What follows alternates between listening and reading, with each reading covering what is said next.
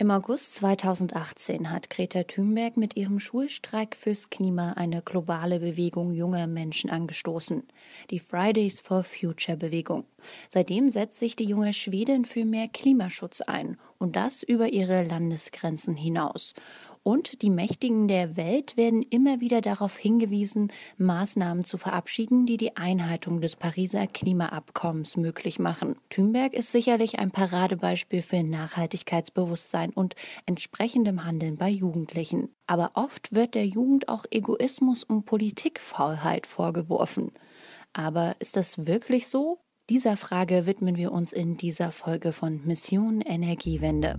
Mission Energiewende der Detektor FM Podcast zum Klimawandel und neuen Energielösungen.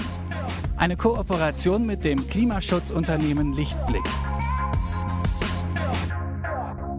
Mein Name ist Sophie Rauch und wir beschäftigen uns heute mit dem Nachhaltigkeitsbewusstsein von jungen Menschen. Da wird ja oft Folgendes aus der Klischeeschublade gezogen. Freitags auf der Straße für mehr Klimapolitik protestieren und dann samstags Klamotten bei Primark und H&M kaufen. Sind die Jugendlichen wirklich so drauf? Ganz so simpel ist das jetzt aber auch nicht zu pauschalisieren. Meine Kollegin Marita Fischer hat sich mit dem Nachhaltigkeitsbewusstsein von Jugendlichen auseinandergesetzt. Mit ihr spreche ich jetzt darüber, wie nachhaltig die Jugend denkt und handelt. Moin Marita. Moin Sophie. Wir springen einfach mal direkt ins kalte Wasser. Was hast du denn herausgefunden? Wie steht es um das Nachhaltigkeitsbewusstsein von Jugendlichen? Da gibt es zunächst einmal das Greenpeace Nachhaltigkeitsbarometer von 2015 und das liefert so eine Art umfassende Bestandsaufnahme darüber, wie die jüngere Generation in Deutschland zu nachhaltiger Entwicklung steht. Und der Barometer unterteilt die Jugendlichen in fünf Typen bezüglich des Nachhaltigkeitsbewusstseins. Da gibt es zunächst einmal die Nachhaltigkeitsaffinen, die sind motiviert, etwas zu tun und haben die Intention, das auch umzusetzen und setzen es eben dann auch um. Und dazu gehören 31,8 Prozent der Jugendlichen. Als zweites gibt es dann die Nachhaltigkeitsrenitenten. Die sind im Grunde das genaue Gegenteil von den Nachhaltigkeitsaffinen. Sie haben keine Motivation, keine Intention und handeln auch nicht nachhaltig. Zu der Gruppe gehören aber nur halb so viele wie zu den Affinen, nämlich 16,2 Prozent. Und als drittes gibt es dann die Nachhaltigkeitsaktiven ohne inneren Anlass. Die haben keine Motivation und keine Intention, aber handeln nachhaltig. Zu der Gruppe gehören 16,4 Prozent. Und als viertes kommen die Nachhaltigkeitsinteressierten ohne Verhaltenskonsequenzen. Die sind motiviert und haben die Intention zu handeln, aber handeln eben doch nicht nachhaltig. Und zu der Gruppe gehören 20,3 Prozent. Und als letztes gibt es noch die Nachhaltigkeitslethargiker. Die haben zwar die Intention, nachhaltig zu handeln, aber es fehlt an der Motivation und deswegen handeln sie auch nicht nachhaltig. Und zu der Gruppe gehören 15,3 Prozent der Jugendlichen. Die größte Gruppe sind also die Nachhaltigkeitsaffinen. Ein Drittel der Jugendlichen sind, wie Greta Thunberg, motiviert und handeln auch danach. Das ist doch ein gutes Zeichen und spricht doch für die Jugend. Ja, genau. Also laut der Greenpeace-Studie sind Themen wie Umwelt und Nachhaltigkeit bei den Jugendlichen angekommen und auch wichtig für sie. Wenn es um Klimaschutz geht, dann geht es eben nicht mehr um ein Für und Wider, sondern der Diskurs dreht sich um das, wie man Klimaschutz betreiben kann oder sollte. Allerdings muss ich auch dazu sagen, dass der Anteil der Nachhaltigkeitsaffinen 2015 laut Greenpeace mit der Tendenz abnehmend war. Heißt also, die Motivation sinkt oder werden die Jugendlichen fauler, also zu Nachhaltigkeitslethargikerinnen? Nee, fauler jetzt nicht, denn auch die Gruppe der LethargikerInnen war 2015 mit der Tendenz abnehmend und auch die Nachhaltigkeitsrenitenten, also die, die keine Motivation oder keine Intention haben und eben auch nicht nachhaltig handeln, wurden weniger. Und das ist ja irgendwie auch spannend, weil sowohl die, die alle drei Aspekte bejahen, als auch die, bei denen keine der drei Aspekte vorliegen, weniger werden. Und Mischtypen werden also mehr. Die Nachhaltigkeitsaktiven ohne inneren Anlass und die Nachhaltigkeitsinteressierten ohne Verhaltenskonsequenzen. Und wieso werden gerade diese Typen mehr? Also ich kann mir ja vorstellen, dass die Jugend vielleicht frustriert ist, weil sie das Gefühl hat, dass Politik und die Erwachsenen nicht genug in Sachen Umweltschutz machen und sie auch nicht wirklich ernst nehmen. Und gerade als junge Menschen hat man ja dann auch wieder nicht so viel Macht und Einfluss. also genaue Daten, warum jetzt genau die Typen zunehmen und andere abnehmen, gibt es leider nicht.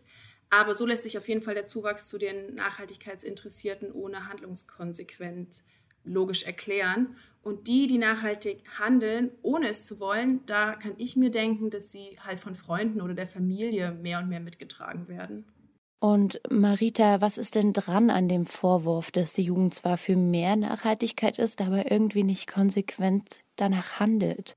Ja, leider ist da schon was dran. Und zwar hat das Bundesumweltamt festgestellt, dass demonstrativer Konsum der jetzt halt nicht sonderlich nachhaltig ist, der Jugend besonders wichtig ist. Also coole Klamotten und das neueste Smartphone spielen eine große Rolle dabei, ihren sozialen Status anzuzeigen und sich irgendwie zugehörig zu fühlen. Jetzt ist die Klimakrise ja auch eine globale Krise. Sie betrifft uns alle. Die Menschen im globalen Süden sind sogar stärker von den Folgen des Klimawandels betroffen als wir hier in Deutschland und im globalen Norden. Sind deswegen die Jugendlichen in den Ländern des globalen Südens umwelt- und nachhaltigkeitsbewusster als zum Beispiel hier in Deutschland? Ja, das ist voll spannend, weil der globale Süden eben einerseits stärker betroffen ist von den Folgen der Klimakrise und man deswegen ebenso wie du meinen könnte, das Nachhaltigkeitsbewusstsein muss unter den dort lebenden Menschen stärker sein. Aber andererseits wird ja oft argumentiert, dass dort zunächst ein besserer Lebensstandard gesichert werden muss, bevor man nachhaltig wirtschaften kann. Das ist dieses Argument, dass sich nur reiche Länder Klimapolitik leisten können. Und wir reiche westliche Länder haben ja auch mehr Verantwortung, einfach weil wir ungleich mehr CO2 ausstoßen und seit Jahren ausgestoßen haben. Man könnte sich also irgendwie beides vorstellen, dass die Jugend dort mehr oder auch weniger nachhaltigkeitsbewusst ist. Und deswegen habe ich mit Dr. Sophia Getzin über das Nachhaltigkeitsbewusstsein von Jugendlichen im globalen Süden gesprochen. Frau Gezin forscht an der Universität Zürich und hat 2016 eine Studie zum Nachhaltigkeitsbewusstsein von Jugendlichen in Ghana und Indien durchgeführt. Und interessanterweise konnte sie die Jugend dort in ganz ähnliche Typen einteilen, wie es Greenpeace hier in Deutschland gemacht hat. Ähm, ich konnte in der Studie zwei Typen identifizieren. Das sind zum einen die Ohnmächtigen, wie ich sie genannt habe, und zum anderen die AufklärerInnen. Zum einen ähm, kann man sie dadurch unterscheiden, dass sie sich zwar beide jeweils mit Umweltschutz und Nachhaltigkeit identifizieren, also das ist bei beiden Typen ein wichtiges Thema. Jedoch ist bei der einen Gruppe der Fall, dass sie sich stark ähm, mit Konsequenzen, also mit praktischen Konsequenzen für ihre Handlungen ähm, identifizieren und sozusagen praktische Handlungen folgen lassen und bei der anderen Gruppe folgen diese Handlungen nicht. Äh, dann gibt es noch eine weitere Gruppe, daraus konnte ich aber keinen Typus bilden. In dieser Gruppe, die Indifferenten, war es so, dass sie sich eigentlich nicht mit Umwelt- und Nachhaltigkeitsthemen identifizieren und auch keine praktischen Handlungskonsequenzen haben.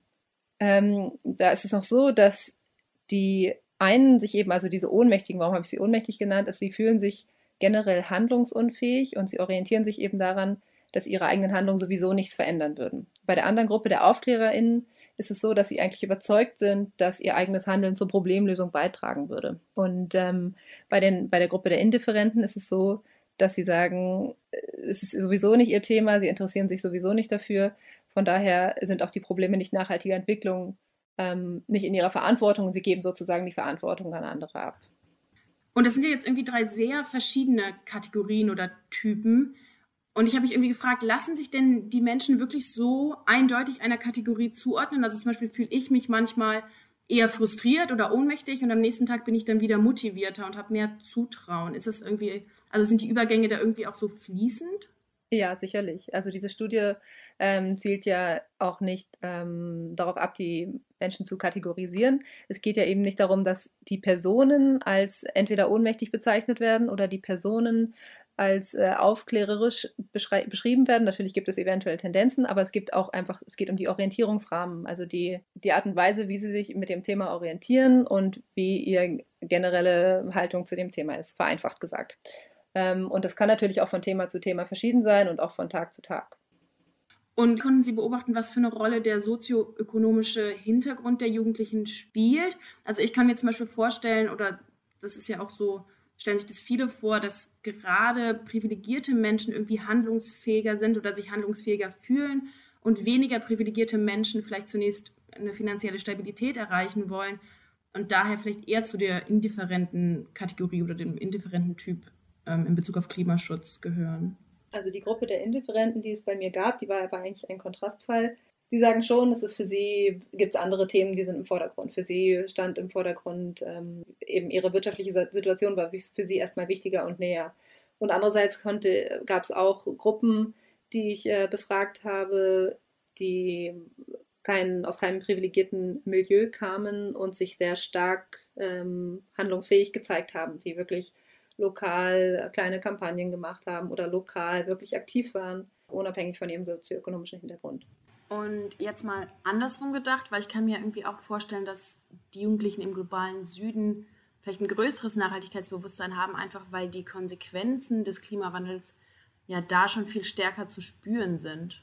Ähm, das Thema ist sicherlich präsenter, weil es, ähm, beziehungsweise es ist greifbarer, in, also in Bezug auf die tatsächlichen klimatischen Vorfälle, die es gibt. Ähm, es, ist, es ist dadurch eben sehr, ja, es ist präsent, sie spüren die Entwicklung und gleichzeitig gibt es im globalen Norden auch eine große Bewegung, obwohl es hier vielleicht auf den ersten Blick weniger Auswirkungen auf die Umwelt gibt. Aber ich denke, es, ist, ähm, es lässt sich nicht verallgemeinern, ähm, wo nun die Orientierungen stärker sind oder nicht. Ich denke, das ist zum einen sehr individuell geprägt und zum anderen an die tatsächlichen Erfahrungen auch gebunden, die jeweils vorliegen. Wir können also sagen, dass die gleichen Typen unabhängig vom Herkunftsland und dem sozioökonomischen Umfeld auftreten. Ich frage mich ja jetzt, wie wir es zum Beispiel schaffen können, dass mehr Jugendliche zu WeltverbesserInnen werden. Braucht es dazu vielleicht mehr Bildung und Aufklärung oder wie motiviert man die Faulen und Frustrierten? Ja, genau. Ich hatte irgendwie auch direkt an mehr Bildung und Schulunterricht zum Thema Nachhaltigkeit gedacht. Aber rein kommunikatives Wissen reicht nicht, um das Nachhaltigkeitsbewusstsein der Jugend zu stärken oder sie zum Handeln zu motivieren. Das zeigt eine Studie von Barbara Asbrandt von der Goethe-Uni in Frankfurt. Und deswegen habe ich Frau Gezin gefragt, was denn dann helfen könnte. Jugendliche brauchen auch emotionale Zugänge zu dem Thema. Äh, das kommunikative Wissen ist sicherlich die Ausgangslage, um komplexe Themen zu verstehen. Und ähm, trotzdem ist das Nachhaltigkeitsbewusstsein und die Orientierung dazu werden tiefer verankert, wenn sie auch, wenn es auch andere Zugänge gibt, emotionale, ähm, affektive Zugänge zu den Themen. Und ähm, auch Lerntheorien zeigen, dass auch eine stärkere Betroffenheit erreicht wird, wenn Jugendliche anders adressiert werden, wenn sie über, wenn sie eigenes Handeln reflektieren, Werte, Normen ähm, reflektieren und eben auch zum kritischen Denken angeregt werden. Dieses Nachhaltigkeitsbewusstsein ist ja auch im Kern ein Thema, was Kritikfähigkeit bedingt. Und dieses kritische Denken, Lernen, das sollte im Kern im Bildungssystem aufgegriffen werden. Okay, also mit schulischem Frontalunterricht ist es nicht getan, aber wie kann man denn sonst daran gehen? Wie kann man zum Beispiel ein Nachhaltigkeitsbewusstsein bei Jugendlichen schaffen? Ja, genau das habe ich mich auch gefragt. Und bin dann bei der Recherche auf die UNESCO-Projektschulen und den Whole School Approach gestoßen. Was genau das ist, das kann Klaus Schilling am besten erklären. Er ist der Bundeskoordinator der UNESCO-Projektschulen hier in Deutschland. UNESCO-Projektschulen sind Schulen, die die nachhaltige Entwicklung, die Bildung für nachhaltige Entwicklung und eine Kultur des Friedens in ihr Zentrum rücken und damit Bildungsarbeit für die Agenda 2030 leisten, für Menschenrechts- und Demokratiebildung, für die Partizipation von Kindern und Jugendlichen, für eine Welt, die auch in Zukunft lebenswert ist und funktioniert im Sinne einer schönen Zukunft für alle. Und wie kann eine Schule zur UNESCO-Projektschule werden? Also kann da einfach jede Schule mitmachen oder was gibt es da für Anforderungen? Alle Schulformen sind im Netzwerk der UNESCO-Projektschulen vertreten. Von den Grundschulen über weiterführende Schulen, berufliche Schulen bis hin auch zu beispielsweise Lehrkräftefortbildungsinstituten, das ist eine neue Entwicklung, dazugehören. Und die, der Weg, um UNESCO-Projektschule zu werden, erfordert von einer Schule es zu wollen und dann zu schauen, ist es wirklich der Weg, den wir, den wir möchten, den wir mit unserer ganzen Schulgemeinschaft gehen, Also UNESCO-Projektschule ist immer etwas, was mit allen gemeinsam gemacht wird. Der Whole School Approach ist für uns wichtig. Das heißt, die Schulleitung, das Kollegium, die Schülerinnen und Schüler, die Elternschaft, Partner vor Ort finden das gut und gehen gemeinsam in diese Richtung, um sich auch als Schule zu ändern, zu entwickeln und eben UNESCO-Projektschule zu werden. Es gibt also keine konkreten Anforderungen, sondern die Projektschulen geben eine Art Motivationserklärung ab. Und das Ziel ist, die abstrakt formulierten Sustainable Development Goals der UN irgendwie in die Praxis umzusetzen. Also die Idee ist, die Jugend mit einem guten Demokratieverständnis, Friedensbedürfnis und eben einem ausgeprägten Nachhaltigkeitsbewusstsein auszustatten, damit man der Verwirklichung der Sustainable Development Goals ein bisschen näher kommt. Das klingt ja alles erstmal schön und gut, aber ich frage mich ja, ob das Konzept dann auch aufgeht. Also können zum Beispiel diese UNESCO-Projektschulen wirklich dazu beitragen, das Nachhaltigkeitsbewusstsein der Jugendlichen zu stärken? Die Frage habe ich Herr Schilling auch gestellt und der meinte dazu. Also ich ähm, denke, dass das Bewusstsein ja eine schwer messbare Größe ist, aber Handlungen lassen sich sehr gut sozusagen erkennen. Und wenn ich sozusagen weiß, dass in verschiedenen Schulen beispielsweise der, der, die Plastikverpackungen in der Mensa abgeschafft wurden und dass das Schülerinneninitiativen sind.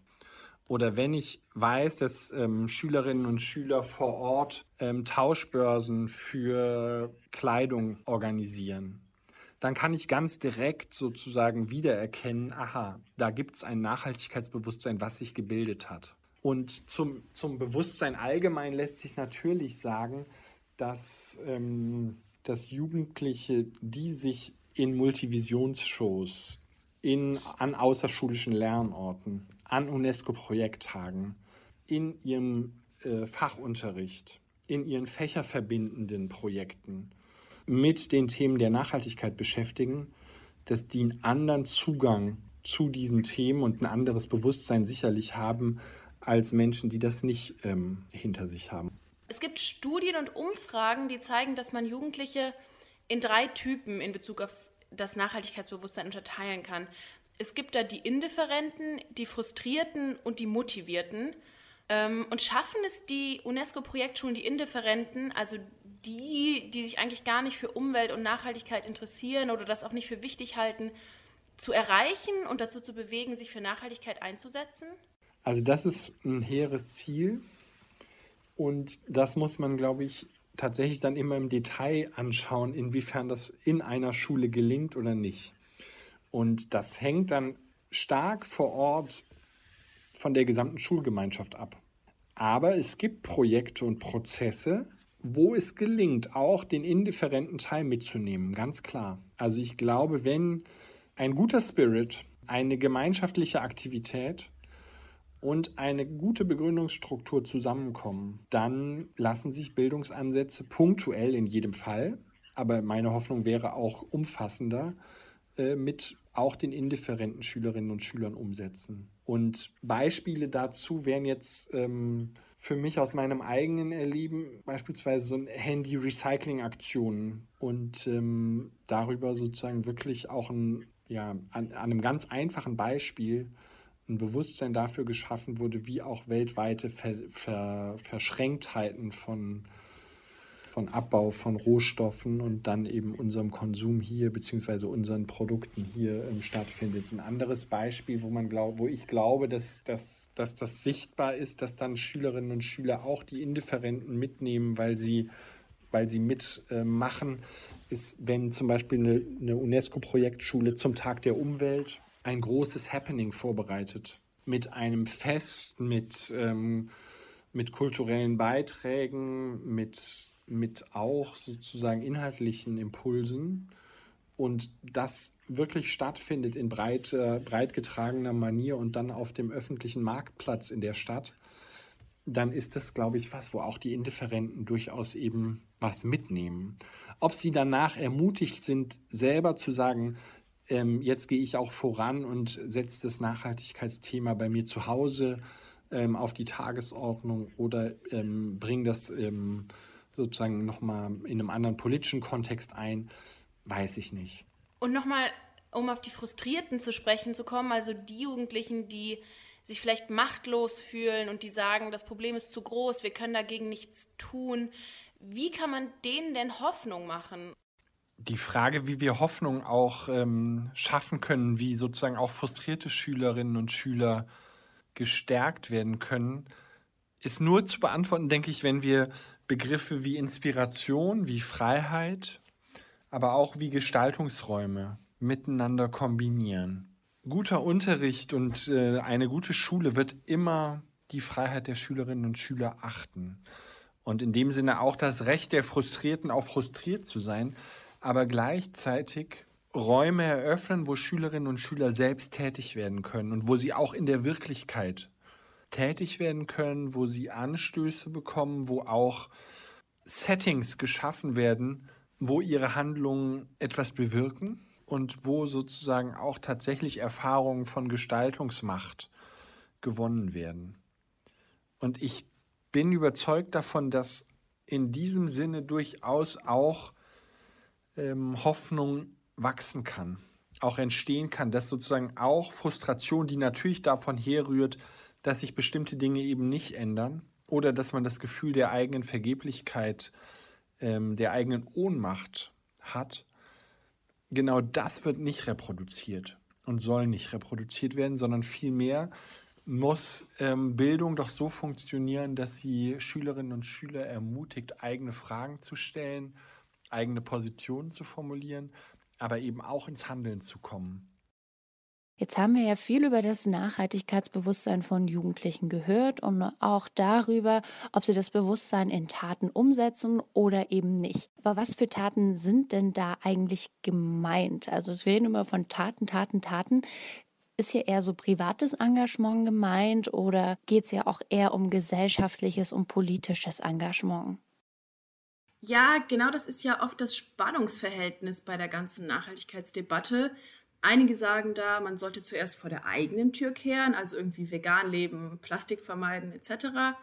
und eben so einen Beitrag zum Klimaschutz leisten. Und andere wiederum sagen, dass Alleingänge nicht genug bringen und es ja sowieso unfair ist, die Verantwortung für mehr Nachhaltigkeit auf die einzelnen Personen abzuwälzen, anstatt das Ganze strukturell auf politischer Ebene anzugehen. Der Greenpeace Nachhaltigkeitsbarometer zeigt auf jeden Fall, dass die Jugendlichen sich eher privat engagieren. Mm, die Aktivitäten, die sie am häufigsten umsetzen, sind auf sparsamen Umgang mit Energie im Haushalt achten und Müll vermeiden. An Demonstrationen teilnehmen kommt erst auf Platz 6 der Liste der Aktivitäten. Und irgendwie ist das ja auch logisch, dass sich Jugendliche im privaten Bereich handlungsfähiger fühlen und solche Taten irgendwie greifbarer sind. Aber natürlich braucht es für einen effektiven Klimaschutz einen massiven gesellschaftlichen Wandel und ein politisches Handeln. Und deswegen wollte ich von Klaus Schilling wissen, ob die UNESCO-Projektschulen eher darauf abziehen, die Jugendlichen zu VeganerInnen oder eben zu AktivistInnen zu machen. Also ich glaube, die Jugend entscheidet immer selbst und das ist ja dann auch keine Gruppe, ähm, die die man so nur über einen Kamm scheren könnte, sondern das sind immer einzelne Jugendliche, einzelne auch Peer Groups, die dann bestimmte Entscheidungen für sich treffen und zuletzt eben auch jeder Einzelne. UNESCO-Projektschulen stehen für einen ganzheitlichen Bildungsansatz. Das heißt, tatsächlich lässt sich die Komplexität von bestimmten Problemen und Fragestellungen wahrscheinlich auch nicht einfach nur in eine Richtung oftmals auflösen. Das heißt, wenn ich die Fragen angemessen im Bildungskontext ähm, thematisiere, bleibt die Entscheidungsfreiheit der Jugendlichen immer gewahrt. Aber dennoch ist es für mich ganz wichtig, und das ähm, kann man auch an Beispielen sehen, dass UNESCO-Projekt Schulen Jugendliche immer dazu motivieren, ihre Stimme zu erheben. Das heißt, Mitgestaltung, Mitbestimmung, Partizipation von Schülerinnen und Schülern vor Ort in der Schule, aber auch in der Kommune und auch im politischen Rahmen sind ganz klar natürlich Ziele, die sich auch mit dem UNESCO-Projekt Schule Sein verbinden. Und ähm, gerade das, die Einrichtung von Klassenräten, aber auch von Klimaparlamenten ähm, sind Anliegen, die an vielen UNESCO-Projektschulen verfolgt werden. Beim Stichwort AktivistInnen muss ich dich jetzt natürlich auch noch nach der Fridays for Future Bewegung fragen. Seit über einem Jahr streiken und demonstrieren ja vor allem Jugendliche für mehr Klimaschutz. Hat das auch irgendwie eine Auswirkung auf, auf das Nachhaltigkeitsbewusstsein? Leider gibt es kein aktuelles Nachhaltigkeitsbarometer, also keins nach der Zeit von Fridays for Future. Aber es liegt natürlich nahe, dass die Bewegung gerade diese Hürde zum politischen Handeln irgendwie eingerissen hat und vielleicht viele Jugendliche auch motivieren konnte. Und das meinte auch Frau Gezin. Die Motivierten sind beides. Sie sind sichtbarer geworden und zum anderen sind sie mehr geworden. Ähm, sie haben, es hat eine wahnsinnige Breitenwirksamkeit gehabt. Sie sind immer mehr Jugendliche dazugestoßen. Und was ich zum Beispiel rückgemeldet bekomme, ich bin an der Ausbildung von Lehrpersonen in Zürich beteiligt und ähm, dass auch so die Nachfrage an nachhaltigkeitsorientiertem Unterricht immer größer wird. Sie sagen, dass das Thema ist mittlerweile so groß geworden und so präsent geworden, dass sie schauen müssen, wie sie es in ihrem Unterricht unterbringen können. Das ist in jedem Fach ist es wichtig, die Verknüpfungen zu bilden zu Nachhaltigkeitsthemen, ähm, weil die Jugendlichen eigentlich das sind die Themen, die den Jugendlichen auf der Seele brennen. Das Fazit aus Greenpeace Studie und auch von Sophia Getzin im internationalen Kontext ist also, die jüngere Generation ist nicht desinteressiert, faul oder unpolitisch. Sie ist sehr wohl daran interessiert, einen Beitrag zu einer nachhaltigen Entwicklung der Gesellschaft zu leisten. Die Fridays for Future Bewegung ist vielleicht das beste Beispiel dafür. Widersprüchlich demgegenüber steht das Konsumverhalten der Jugendlichen, vor allem in Bezug auf trendy Markenklamotten und neue technologische Geräte. Es muss halt immer das Neueste sein. Demgegenüber steht wieder die politische Ebene, auf der sich die jungen Menschen oft machtlos und handlungsfähig fühlen. Der Whole School Approach möchte das jetzt aber ändern. Außerdem kommt die Fridays for Future Generation ja immer mehr ins Wahlalter. Als junge Erwachsene können sie dann neben dem Engagement bei Protesten auch ihr Kreuzchen für mehr Klimapolitik bei Wahlen setzen. Und mit diesem Fazit sind wir am Ende dieser Folge Mission Energiewende angekommen. Ich danke dir, Marita, für die vielen Infos. Gerne. Und ich danke euch fürs Zuhören und dranbleiben. Und wenn ihr wollt, dann hören wir uns in der nächsten Folge wieder. Da geht es hier um Bevölkerungspolitik und wie die sich aufs Klima auswirkt. Wenn ihr die nicht verpassen wollt, dann abonniert doch sehr gern diesen Podcast, falls ihr das noch nicht gemacht habt. Ihr habt Themen, denen wir uns mal genauer widmen sollen, dann schreibt mir gerne eine Mail an klima.detektor.fm. Ich freue mich von euch zu lesen. Also dann bis zum nächsten Mal. Mein Name ist Sophie Rauch. Tschüss und macht's gut. Mission Energiewende. Der Detektor FM Podcast zum Klimawandel und neuen Energielösungen. Eine Kooperation mit dem Klimaschutzunternehmen Lichtblick.